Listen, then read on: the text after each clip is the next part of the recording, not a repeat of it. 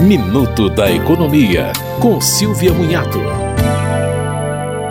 Pesquisa do DIEESE mostra que o custo da cesta básica aumentou em abril em todas as 17 capitais onde é feito o levantamento. A maior alta foi em Campo Grande, Mato Grosso, com 6,42% entre março e abril. A menor variação foi em João Pessoa, Paraíba, com 1,03%. Em relação a abril de 2021, a alta foi de quase 30% em Campo Grande.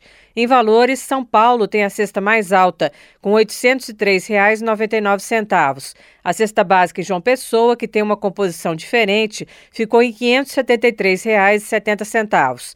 Vale lembrar que o salário mínimo hoje é de R$ 1.212. Para o DIEESE, o mínimo deveria ser de R$ 6.754 para manter uma família de quatro pessoas. Você ouviu Minuto da Economia, com Silvia Munhato.